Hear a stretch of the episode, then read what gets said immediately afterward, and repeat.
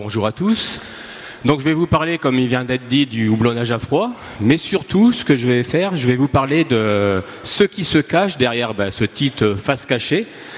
En fait, je vais vous parler de tous les phénomènes qui interviennent pour la libération des arômes, enfin tous, une grande partie, et puis essentiellement, enfin pas essentiellement, mais également de quelques réactions parasites qui se produisent au cours de ce simple geste de jeter quelques poignées de houblon dans une cuve. Donc on va voir qu'il y a pas mal de, réactions parasites qui se produisent. Et pour bien comprendre tout ça, on va devoir dans un premier temps déjà nous mettre dans la peau, enfin dans la peau plutôt dans un cône de houblon, pour comprendre ce qui s'y passe. Alors à, l'origine, donc la cervoise présentait souvent des mauvais goûts, donc la cervoise, euh, l'ancêtre de la bière, et pour cacher ces mauvais goûts, bah, les gens avaient pris l'habitude de l'aromatiser avec diverses choses, des mélanges d'épices, du miel et des plantes. Et parmi ces plantes, il y a eu le houblon. La première euh, trace écrite qu'on trouve sur de l'utilisation du houblon pour euh, la fabrication de la cervoise date de 822, donc c'est Saint Adalard de Corbie. C'était un moine dans euh, un monastère près d'Amiens. Et euh, c'est la première personne, enfin la première, la première trace que l'on a d'utilisation du houblon dans la cervoise. Donc pour situer le, bonhomme, c'était le cousin germain de Charlemagne. Quelques années plus tard, enfin quelques années plus tard, c'est plutôt 350 ans plus tard, toujours dans un monastère, c'est cette fois Saint Hildegard de Bingen, c'était une nonne allemande, qui euh, était une scientifique et écrivait un livre sur les bienfaits des plantes. Et parmi ces bienfaits, elle avait découvert que le houblon aidait à la, conservation de la cervoise. Alors petit à petit, bah, les bières, enfin les cervoises houblonnées ont pris de plus en plus d'ampleur, mais il fallut attendre encore quelques années, encore environ 300 ans, pour que Philippe le Bon, qui était le fils de Jean sans peur, le duc de Bourgogne de l'époque, impose par un édit royal l'utilisation du houblon en tant que matière aromatique principale de la bière. Alors on aurait pu penser que cet homme-là aimait bien la bière, donc il voulait qu'elle se conserve euh, correctement pour euh, la déguster. Mais en fait, il n'en était rien. Les caisses de l'État, enfin, ou plutôt du royaume, étaient vides. Et donc, en même temps qu'il a obligé les gens à utiliser du houblon, il a mis une taxe sur le houblon. Et c'est à peu près à partir de cette époque que la cervoise a perdu son nom au profit de bière, qui vient du latin biber, qui veut dire boire. Donc en gros, la cervoise, c'est de la bière non houblonnée, et la bière, c'est de la cervoise houblonnée. Alors le houblon, donc euh, on a ici des photos. Donc c'est la famille des cannabinacées. Bon, ça c'est pas ça qui est important. C'est une plante dioïque, ça veut dire qu'il y a des pieds mâles et des pieds femelles. Et ce qui intéresse le brasseur, c'est les pieds femelles. Ce sont les cônes de houblon que l'on a, que l'on voit ici sur le. Alors si j'arrive à faire marcher, donc ici, bon, je tremble, donc je vais arrêter de faire marcher la zapette.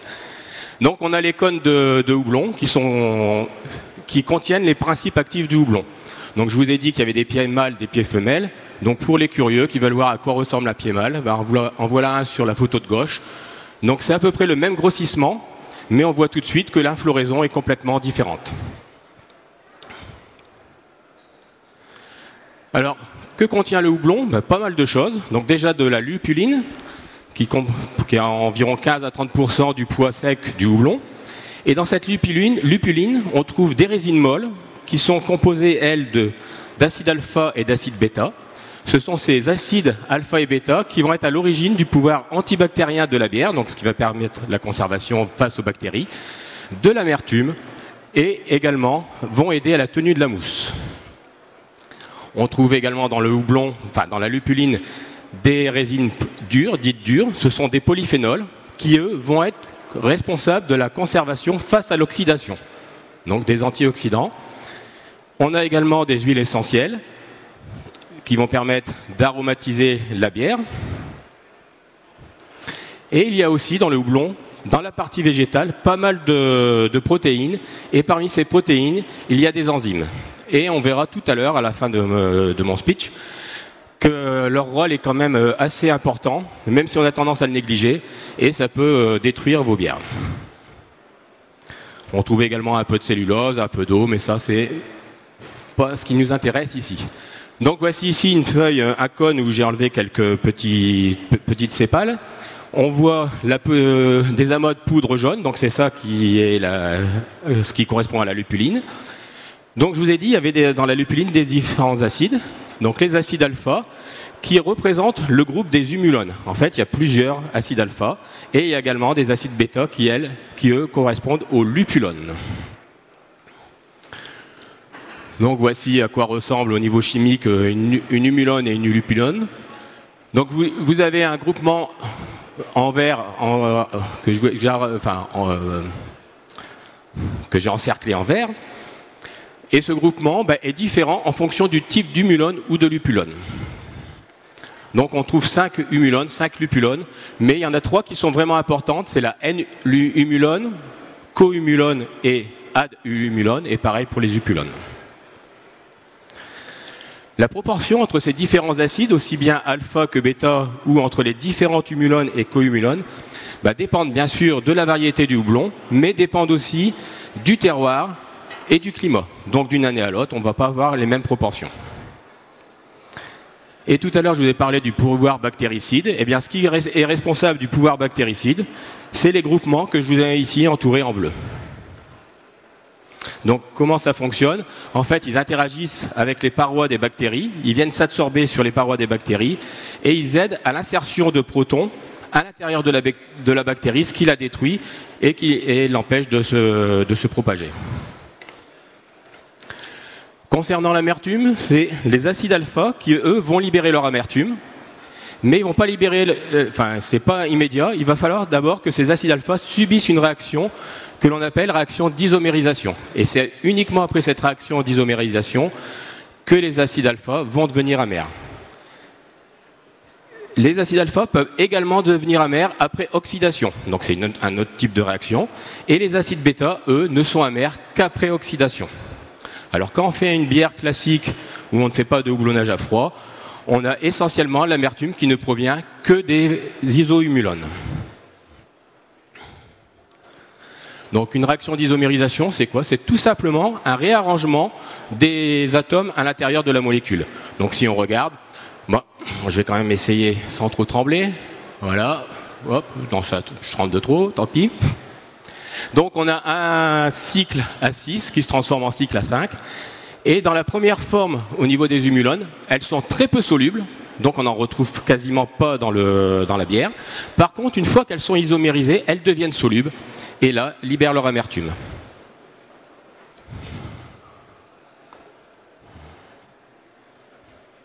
Alors, l'amertume, on l'exprime en IBU, International Bitterness Unit, avec un bon accent et ça correspond à 1 mg d'isohumulone par litre.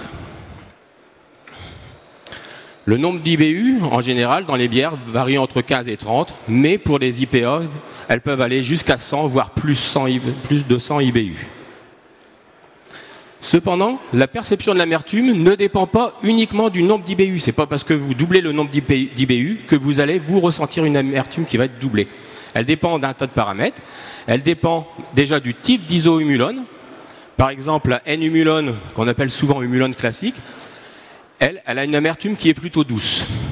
La co-humulone, elle, a une amertume qui est dure, donc pas forcément agréable.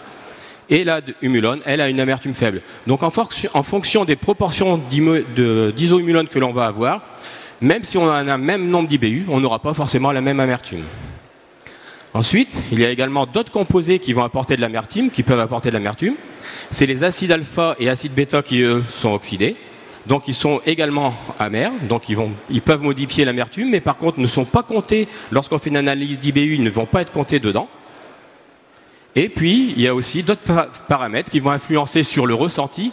Par exemple, s'il y a des sucres résiduels, eh bien, on aura une impression d'amertume beaucoup plus faible.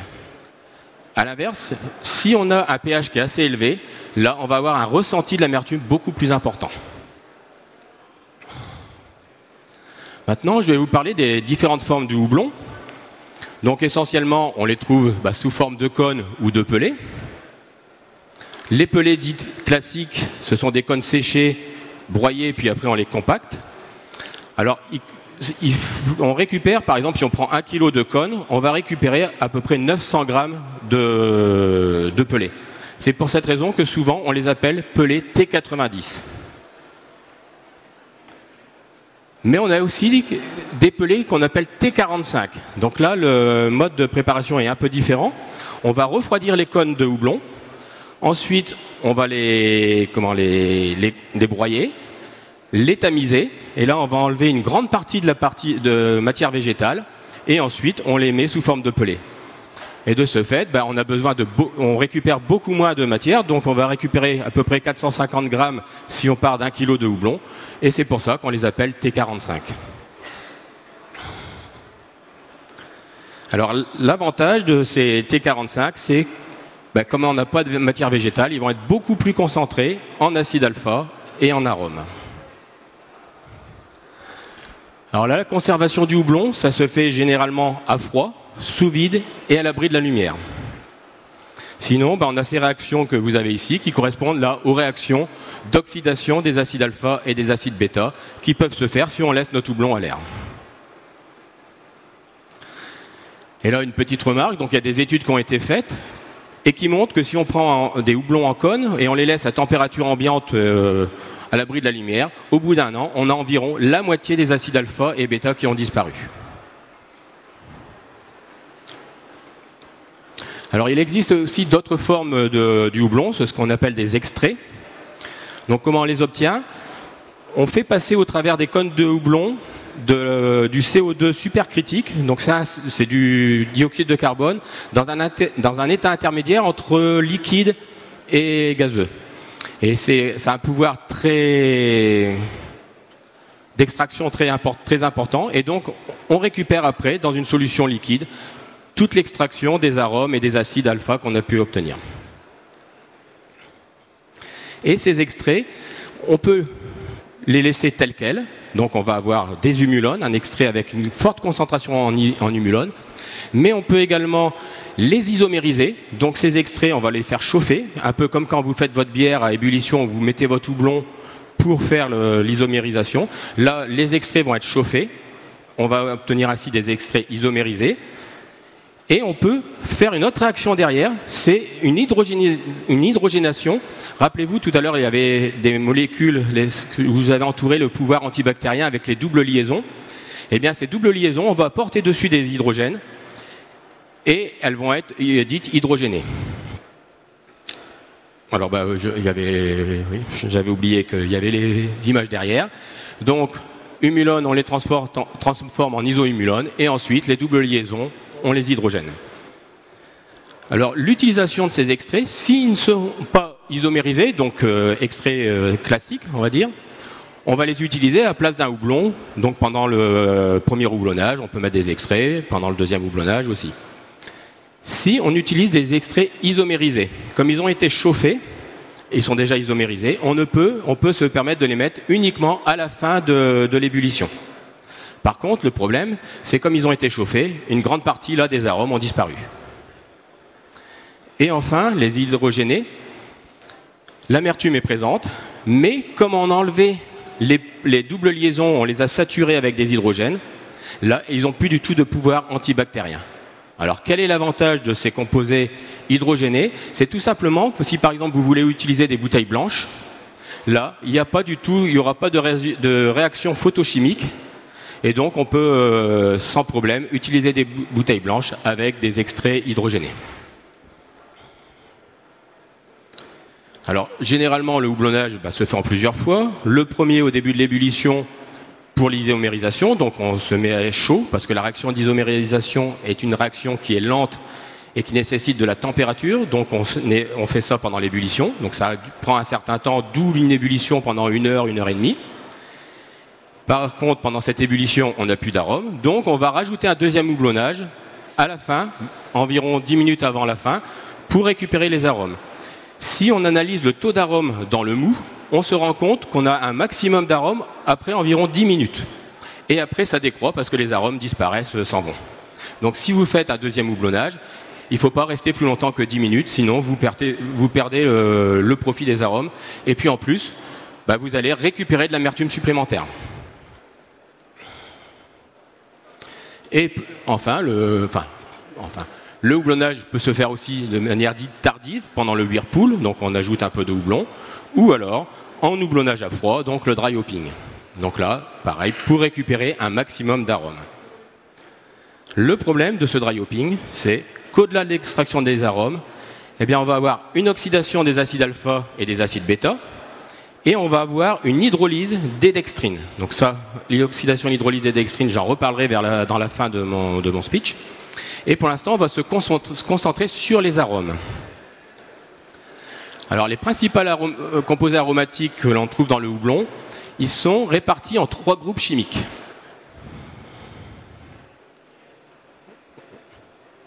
Il y a les composés hydrocarbonés, qui correspondent à la plus grosse partie des arômes, des composés oxygénés et des composés soufrés, qui eux représentent la plus petite partie. Mais ce n'est pas parce qu'ils sont en petite quantité qu'ils n'ont pas leur importance. Euh, un composé peut être euh, en toute, toute petite quantité et avoir un impact aromatique très très important. Donc quand vous achetez un houblon, si vous regardez les différents composés que vous avez, il ne faut pas vous fier non plus forcément à, la quantité qu'il y a dedans pour, euh, en déduire je vais avoir tel arôme dans la bière. Alors pareil, bah, la composition des différents arômes bah, dépend des variétés de houblon, bien sûr, dépend du terroir et dépend du climat. Alors ici, je vous ai mis quelques composés aromatiques. Il y en a plus de 250, donc j'ai mis quelques exemples pour vous montrer que bah, on a beaucoup, beaucoup, beaucoup de sortes d'arômes différents en fonction des composés. Et si on regarde, on voit qu'on a des composés avec des arômes similaires, aussi bien dans les hydrocarbonés, par exemple ici du citron, et on retrouve aussi du citron ici dans des composés oxygénés. Pareil, on trouve par exemple des fruits tropicaux dans les composés soufrés, des fruits tropicaux aussi dans les composés oxygénés. Donc c'est beaucoup plus pratique, plutôt que de parler en termes de composés, c'est beaucoup plus pratique de les regrouper sous forme de euh, type d'arômes. Donc ils sont souvent sous ces formes-là. Donc on a des arômes d'agrumes, mais qui vont regrouper aussi bien pamplemousse, citron, orange, des arômes de fruits rouges, des arômes de fruits blancs, boisés, épicés, etc. Donc quand vous achetez un houblon, normalement, votre vendeur doit être capable de vous dire quels sont les principaux arômes qui vont être libérés par, vos houblons. Alors on les retrouve soit sous forme d'un listing, ou alors sous forme d'une roue des arômes. Par exemple, ici, ben, on voit que l'on a beaucoup plus d'agrumes ici et aussi de fruits blancs pour ce, type de houblon. Maintenant, ce qui, ce qui intéresse les brasseurs, c'est quels sont les arômes, comment ils vont être libérés. Et les arômes libérés dépendent d'un tas, d'un tas de paramètres. C'est ce que je vous disais tout à l'heure dans mon introduction. Donc vous avez ici tous les paramètres qui vont intervenir sur la libération d'arômes. Donc je ne vais pas vous les citer les uns à la suite des autres. Je vais les reprendre un par un pour vous expliquer le pourquoi. Donc tout d'abord, les arômes libérés dépendent de la forme du houblon. Si on prend des pelés T45, on aura plus d'arômes libérés qu'avec des pelés T90 et on aura plus d'arômes libérés aussi qu'avec des cônes. Alors pourquoi plus d'arômes libérés avec les pelés? Tout simplement parce que quand on les met dans le brassin, ils vont se désagréger et on aura une surface de contact beaucoup beaucoup plus importante. Les pelés T45 bah, libèrent plus d'arômes que les T90, forcément, puisqu'ils sont plus concentrés. Les arômes libérés dépendent également de la quantité de houblon. Alors on met en général entre 2 grammes et 10 grammes, donc il y a une grosse différence, bien sûr. Et les gens ont tendance à penser que si je mets deux fois plus de houblon, je vais avoir deux fois plus d'arômes. Mais pas du tout, parce que, en fait, la quantité d'arômes augmente bien avec euh, la quantité de houblon introduite, mais elle n'augmente pas de manière linéaire. Donc c'est pas parce que vous doublez que vous allez doubler vos arômes. Et puis aussi, si on met beaucoup trop de houblon, on risque d'avoir des arômes végétaux qui ne sont pas forcément agréables dans la bière. Alors, les arômes libérés dépendent aussi de la quantité d'acide alpha. Donc, la quantité d'acide alpha qui sont dans le houblon qu'on va introduire. Donc, je mets un houblon avec beaucoup d'acide alpha ou un houblon avec peu d'acide alpha. On n'aura pas la même libération d'arômes, même si dans chacun des deux houblons, on a la même quantité.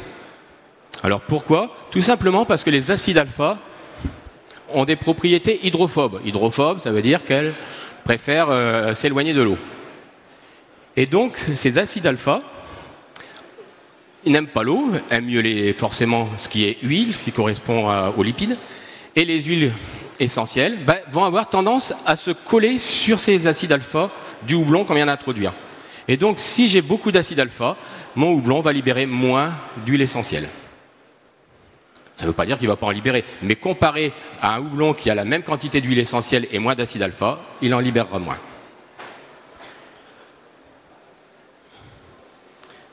Ensuite, ben, les, acides, les arômes libérés vont dépendre également du taux d'alcool dans la bière. C'est des molécules aromatiques, donc précédemment, ben, je vous ai dit, c'est des huiles, ils ont des tendances hydrophobes, et donc elles vont être beaucoup plus solubles dans l'alcool que dans l'eau. Et donc, si on a des bières fortement houblonnées, on va solubiliser beaucoup plus d'huile essentielle que si on a des bières faiblement alcoolisées. C'est pour cette raison que si vous mettez votre houblonnage, vous faites votre houblonnage à froid après la fermentation primaire, donc vous avez fabriqué de l'alcool, donc là vous allez capter beaucoup plus d'huile essentielle à l'intérieur. Euh,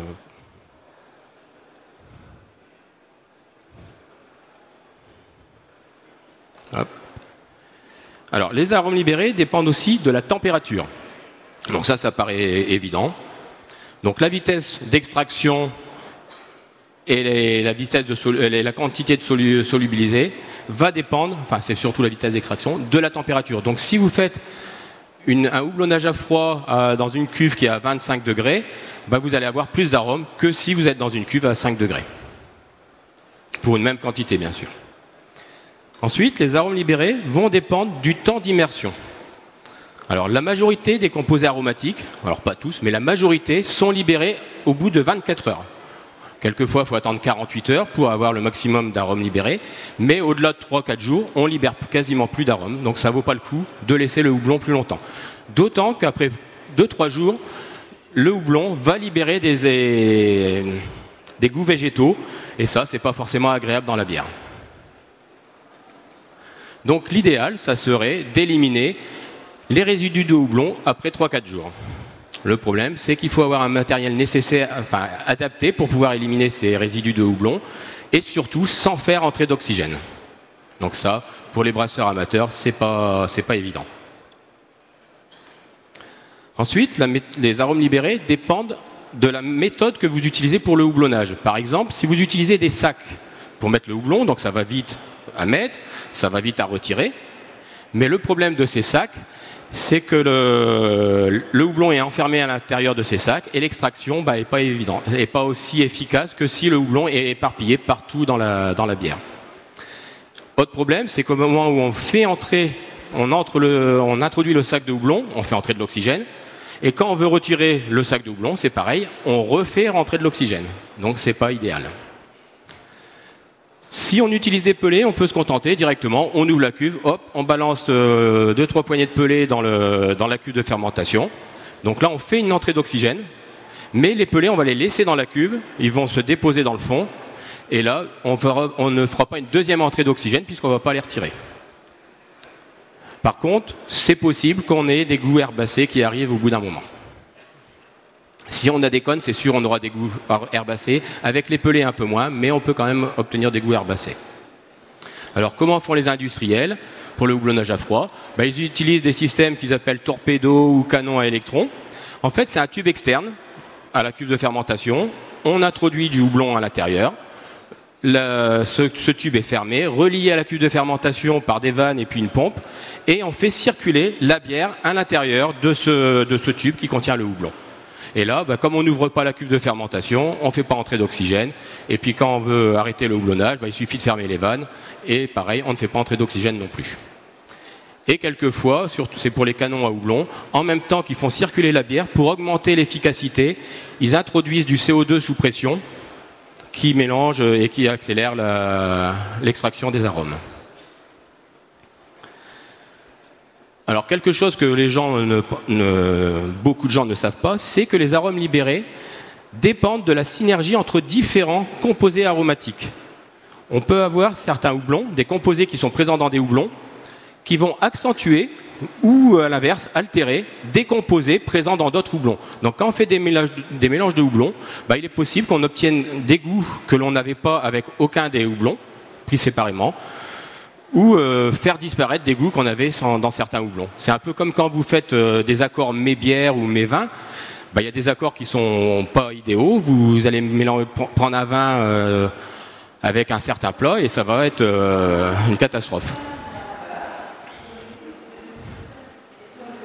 Ensuite, les arômes libérés dépendent de l'interaction entre la levure et le houblon. C'est ce qu'on appelle de la biotransformation. Donc les levures, qui, euh, qui vont découper vos morceaux de sucre en alcool et en CO2, bah, ces levures sont également capables d'hydrolyser, donc découper d'autres molécules. Et il peut y avoir des molécules qui ne sont pas aromatiques, mais qui ont des groupements potentiellement aromatiques, et la levure vient les découper et libère ainsi ces groupements aromatiques. Donc, grâce à la biotransformation, on peut récupérer des arômes qu'on n'avait pas initialement.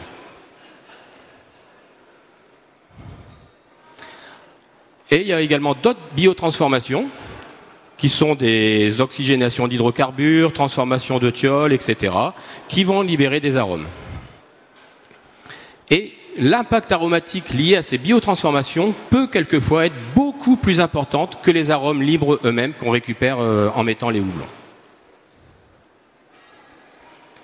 Ensuite, les arômes libérés dépendent du moment auquel vous faites votre houblonnage. Si vous faites le houblonnage pendant la fermentation primaire, la biotransformation, puisque les, levures sont très actives, et comme la biotransformation, c'est essentiellement dû aux levures, donc comme les levures sont très actives pendant la fermentation primaire, on va avoir beaucoup de biotransformation. Le problème, c'est que quand la fermentation est très, elle est, enfin, une grosse fermentation, on a un gros dégagement de CO2, et tout le CO2 va entraîner les arômes qui sont en train de se libérer. Donc on fabrique plein d'arômes, mais on les perd parce qu'ils s'en vont avec le CO2. Donc l'idéal, si on veut euh, on fait un houblonnage pendant la fermentation primaire, c'est d'attendre quelques jours que le dégagement de CO2 baisse afin de perdre moins de produits issus de la biotransformation. Et si on fait le houblonnage après la maturation, là, cette fois, on aura moins de côté, euh, on aura moins d'arômes, comment dire, de fruités, parce que beaucoup d'arômes fruités proviennent de la biotransformation. Donc, si on fait après la fermentation primaire on n'aura plus de biotransformation et on aura moins d'arômes fruités, mais par contre plus d'arômes euh, floraux qui vont se développer. Et les arômes libérés bah, dépendent aussi de l'entrée d'oxygène. L'oxygène, qui va être introduit donc au moment où vous mettez votre houblon ou au moment où vous retirez votre houblon, eh va oxyder les composés aromatiques que vous venez de libérer euh, pendant le houblonnage à froid. Et donc ça va modifier le profil organoleptique et c'est pas forcément euh, positif. Alors si vous faites votre introduction avant de houblon, avant la fin de la fermentation primaire, donc les levures sont encore un peu actives. Et la première chose que vont faire les levures, vous faites entrer de l'oxygène en mettant votre houblon. La première chose que va faire la levure, c'est elle va consommer l'oxygène. Et donc vous n'aurez pas ce problème d'oxydation si vous faites votre euh, houblonnage à la fin de la fermentation primaire. Et hormis l'impact de l'oxygène sur les, sur les arômes, on a, ce que je vous disais au départ, on va avoir une oxydation, cette fois des acides alpha et bêta. Et là, on va avoir une modification de l'amertume liée simplement au fait de cette oxydation. Alors les acides alpha et bêta sont très peu solubles. Ils sont solubles après isomérisation, mais ils sont solubles également après oxydation. Et pendant l'ébullition, il y a très peu d'oxygène dissous puisqu'on est à chaud, l'oxygène a tendance à partir. Et puis le temps, euh, quand vous faites votre houblonnage classique, c'est une à deux heures d'ébullition. Donc là, il y a très très peu d'oxydation d'acide alpha et d'acide bêta. Par contre, après le houblonnage à froid, comme votre houblon va rester pendant plusieurs jours dans, votre cuve, si vous avez fait entrer de l'oxygène, là, les acides alpha et bêta présents dans le houblon que vous venez d'introduire vont prendre tout leur temps pour s'oxyder et donc vont avoir un impact considérable sur l'amertume. Alors ces formes oxydées ne sont pas aussi amères que les isohumulones, mais on va en avoir tellement que l'impact sera important. Et puis l'amertume apportée par ces formes oxydées, c'est pas une amertume agréable. Donc euh, contrairement aux isohumulones qui surtout les, les adumulones et les N-humulones, qui donnent une amertume agréable. Là, on va avoir des amertumes dures, euh, âcres, enfin, c'est pas, pas terrible. Et donc, on va avoir, après houblonnage à froid, puisqu'on peut apporter de l'amertume, une évolution de l'amertume. Et selon les cas, c'est ça qui est intéressant, c'est que selon les cas, après un houblonnage à froid, la bière peut être plus amère que si elle n'avait pas suivi du houblonnage, ou moins amère. Alors plus amère, c'est assez facile à comprendre. On a une oxydation des acides alpha et des acides bêta, donc on apporte de l'amertume. Alors pourquoi quelquefois on a des bières moins amères? Tout simplement parce que les isohumulones, je vous l'ai dit tout à l'heure, elles sont hydrophobes. Et donc, quand vous mettez donc, les isohumulones qui ont été fabriqués pendant le houblonnage classique, vous ajoutez du houblon, les isohumulones sont hydrophobes, elles vont venir se coller sur le houblon que vous venez d'ajouter. Et donc, vous allez perdre une partie des isohumulones parce qu'elles vont être collées, absorbées sur le houblon. Et donc, l'évolution globale de l'amertume bah, va dépendre de la quantité gagnée d'oxy alpha et d'oxy bêta et de la quantité perdue d'isohumulones. Donc si vous avez une bière avec un gros indice d'IBU au départ, donc avec beaucoup d'isohumulones, en général, vous avez après houblonnage à froid une bière qui devient moins amère. À l'inverse, si vous avez très peu d'isohumulones dans votre bière initiale, bah vous allez avoir une bière qui va devenir plus amère parce que vous allez avoir la part des oxy qui va être plus importante. Si bien sûr vous avez fait entrer de l'oxygène. Et enfin, dernière chose qui vient perturber notre houblonnage à froid, c'est l'hydrolyse des dextrines. Dans la partie végétale du houblon, il y a des enzymes. Et ces enzymes, c'est des amyloglucosidases, limite dextrinase, c'est des enzymes qui sont capables d'attaquer les dextrines, aussi bien les dextrines linéaires que les dextrines ramifiées. Dans votre bière, quand vous faites une bière, vous avez besoin d'avoir des dextrines pour apporter du corps à la bière eh bien ces dextrines, elles vont être transformées par les enzymes apportées par le houblon, se transformer en sucre fermentescible, et ces sucres fermentescibles vont ensuite se transformer en alcool et on aura bah, plus du tout de dextrine. Bien sûr, cette libération d'enzymes va augmenter avec la quantité de houblon que l'on va mettre. Plus je mets de houblon, bah, plus je mets d'enzymes. Donc plus l'impact sur les dextrines sera important. Mais par contre, si on prend des pelés T45, ce phénomène va être réduit, puisque dans les pelés T45, c'est ce que je vous ai expliqué au départ, on a enlevé une grande partie de la, matière végétale, et donc on aura plus ou peu de problèmes d'hydrolyse des dextrines avec. Alors la conséquence de l'hydrolyse de ces dextrines, c'est qu'on va avoir un, redémarrage de la fermentation. Donc j'ai pas le terme français, mais bon, ça s'appelle le hop creep en anglais. Je n'ai pas trouvé une traduction qui, me convenait. Plus la quantité de dextrine est importante, plus ce hop va être important, puisque plus j'ai de dextrine, bah, plus il va y avoir de transformation de dextrine en sucre fermentescible. Le problème, c'est que c'est un phénomène lent et les enzymes vont travailler tranquillement sur les dextrines pendant quelquefois plusieurs mois après l'embouteillage. Les conséquences, ça va être la suivante. Donc, on va avoir une diminution de la densité et du corps de la bière, puisqu'on consomme des sucres. Une refabrication de diacétyl. Donc, le diacétyl, c'est un composé qui va donner une odeur de beurre rance à la bière qui est fabriquée par les levures en début de fermentation, reconsommée par les levures en fin de fermentation. Mais là, comme ce phénomène va se faire pas pendant la fermentation ou on va dire pas avec une grosse quantité de levure, ça va se faire en bouteille, il y a très peu de levure les levures sont plus fatiguées et risquent de ne pas retransformer ce diacétyl et donc vous allez le conserver, vous risquez de le conserver dans la bière. Vous allez forcément avoir une augmentation de votre taux d'alcool, puisque les sucres se sont transformés, les dextrines en sucre fermentescible, les sucres fermentescibles en alcool. Donc vous avez une augmentation du taux d'alcool qui peut aller jusqu'à 1%, d'alcool en plus sur vos bières. Par contre, vous allez avoir des bières beaucoup plus aqueuses du fait de la perte des sucres et vous allez avoir une augmentation forcément du CO2. Comme ce phénomène peut avoir lieu quelquefois plusieurs mois après, bah, ce CO2 va se fabriquer dans votre bouteille. Et les risques, c'est que vous allez avoir une surcarbonatation au moment où vous ouvrez votre bouteille, du gushing, voire une explosion des bouteilles.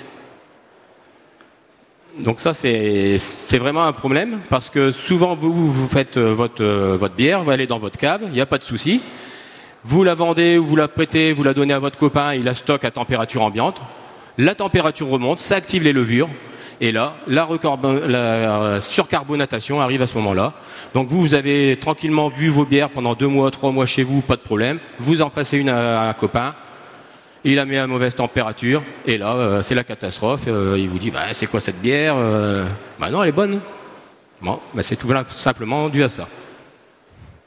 Et, d'ailleurs, les, premières IPA, donc elles étaient envoyées en Inde dans des, fûts en bois, et ils ajoutaient le houblon directement dans les fûts. Et quelquefois, bah, ils avaient les fûts qui se mettaient à gerber pendant le, pendant le voyage, voire qu'ils explosaient, tout simplement parce qu'ils avaient ce phénomène de hop creep, alors, ils connaissaient pas le phénomène. Hein. C'est très récent. Ça fait une vingtaine d'années qu'on a pris conscience qu'il y avait des enzymes qui, faisaient ça. On savait que ça existait, mais on savait pas de où ça venait. Donc, forcément, au moment des IPA, euh, ils savaient pas, et très souvent, ils avaient des fûts qui explosaient. Et autre évolution, alors là c'est très rapide, pendant le houblonnage à froid, on va avoir une augmentation de la teneur en polyphénol. Donc dans la lupuline, je vous ai dit qu'il y avait des résines dures, composées de polyphénol.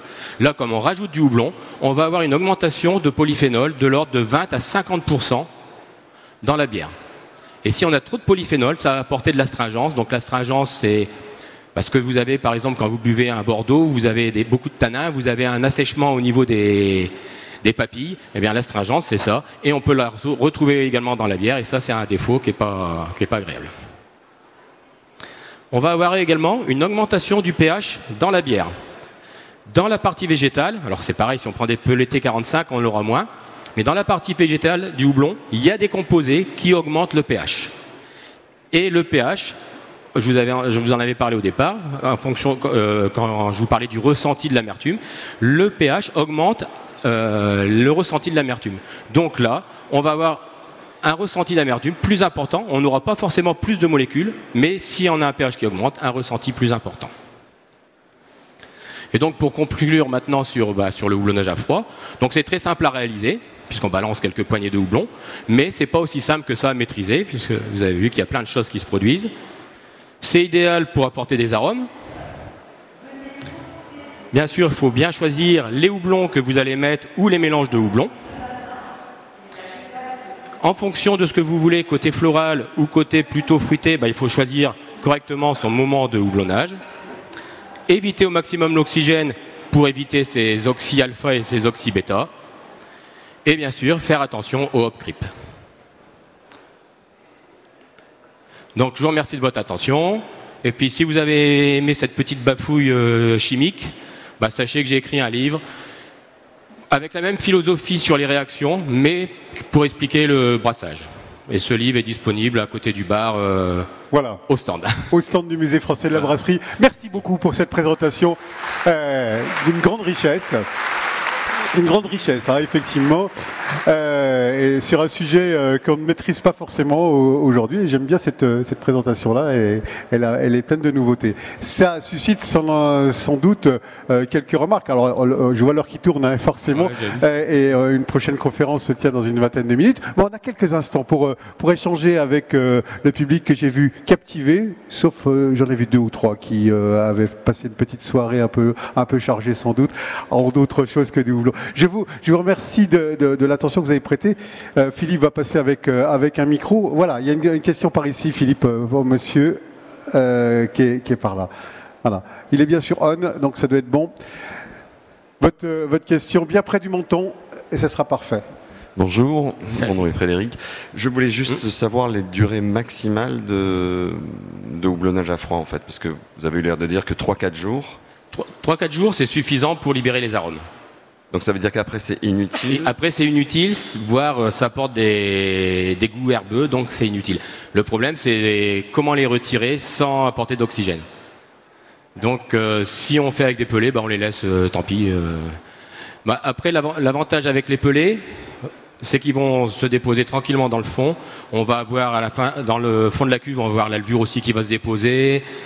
Euh, les résidus si on a mal filtré, un peu de farine, tout ça. Et donc ça va les englober dedans et finalement après ils vont plus trop libérer de, composés désagréables. Merci. Merci. Euh, une, autre, question juste derrière.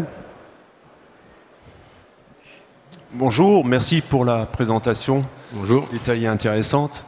Euh, sur le sujet des températures, vous avez évoqué une libération des arômes plus importante à température élevée. Euh, ce qui peut tendre à penser que le dry hopping à fermentation basse n'est pas adapté. Pouvez-vous nous en dire plus à ce sujet? Ça libérera moins d'arômes. C'est pas, pas que c'est pas adapté. Il y aura simplement moins d'arômes libérés que si la température est plus, élevée. Mais on aura quand même euh, des arômes qui vont se libérer, ça c'est indéniable. Mais peut-être qu'on aura deux fois, trois fois moins d'arômes. Euh, il faudra peut-être mettre un peu plus de houblon. Une autre, euh, une autre intervention Oui Pardon, juste pour compléter, peut-être différents arômes à basse température qu'à haute température oui, c'est ça. On aura aussi des arômes qui peuvent être différents. En fonction de la température, les arômes, je pense tous les arômes vont se libérer, mais peut-être certains plus que, plus que d'autres. Hmm. Mais bon, là, j'ai jamais fait, donc je peux pas, je peux pas aller trop plus loin. J'ai entendu un certain nombre d'effets secondaires tout à l'heure. Ah hein. euh, et c'est le sujet de la, présentation qui aura lieu juste après. Est-ce qu'il faut passer par la pasteurisation pour qu'il n'y ait pas les défauts dont on a parlé tout à l'heure? Ou est-ce que cette pasteurisation, on en parlera euh, bien plus précisément, va euh, gâcher tout ce qu'on a pu ajouter? La pasteurisation, oui, ça risque de gâcher beaucoup de choses. Et puis surtout, ça, ce, qui est, ce, qui est, bien dans une bière qui refermente en bouteille, c'est qu'elle continue à travailler. Euh, même une bière classique, euh, elle va être meilleure au bout d'un an, un an et demi, qu'au bout de trois mois. Donc si on la pasteurise, euh, on, casse tous les effets que l'on peut avoir des libérations de, par, les, par les levures. c'est mais avant de, la donner, oui, avant de la donner à mon copain, la ah, bouteille, je la pasteurise. Tu la pasteurises, voilà. Non, tu lui dis tout simplement qu'il la tienne, qu'il la garde au frais. Ça entraîne peut-être une intervention ou deux. Ah, derrière, derrière toi, Philippe.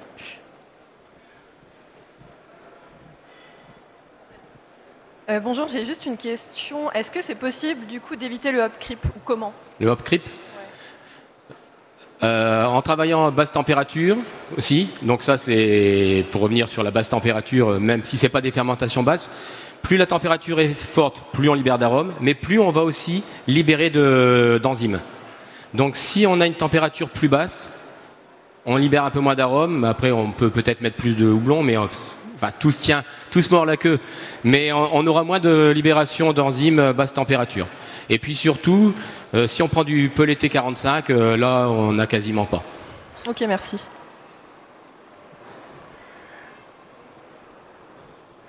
Il nous reste à, vous remercier pour votre présence. Encore euh, tous nos applaudissements à, à, Patrick Fricoteau qui reste dans nos murs pendant encore un petit moment. Euh, vous pourrez évidemment, il va boire une bière avec nous euh, ou, autre chose pour l'instant. Euh, et évidemment, vous pouvez l'interpeller autour du musée français de la brasserie qui reste là. J'imagine qu'on le verra un petit peu dans nos rangs. Et après-midi, un atelier sur le brassage amateur. Voilà, qui se trouve dans les, dans les ateliers qui sont là-bas. Et j'aurai, on aura plaisir à vous retrouver. Vous avez un petit, une petite pause et on se retrouve juste après pour parler de la pasteurisation de la, de la bière. C'est Thomas Evans qui, qui viendra de, de l'IFBM, qui viendra nous en parler. À tout à l'heure. Euh, respirez bien, reprenez de, de quoi.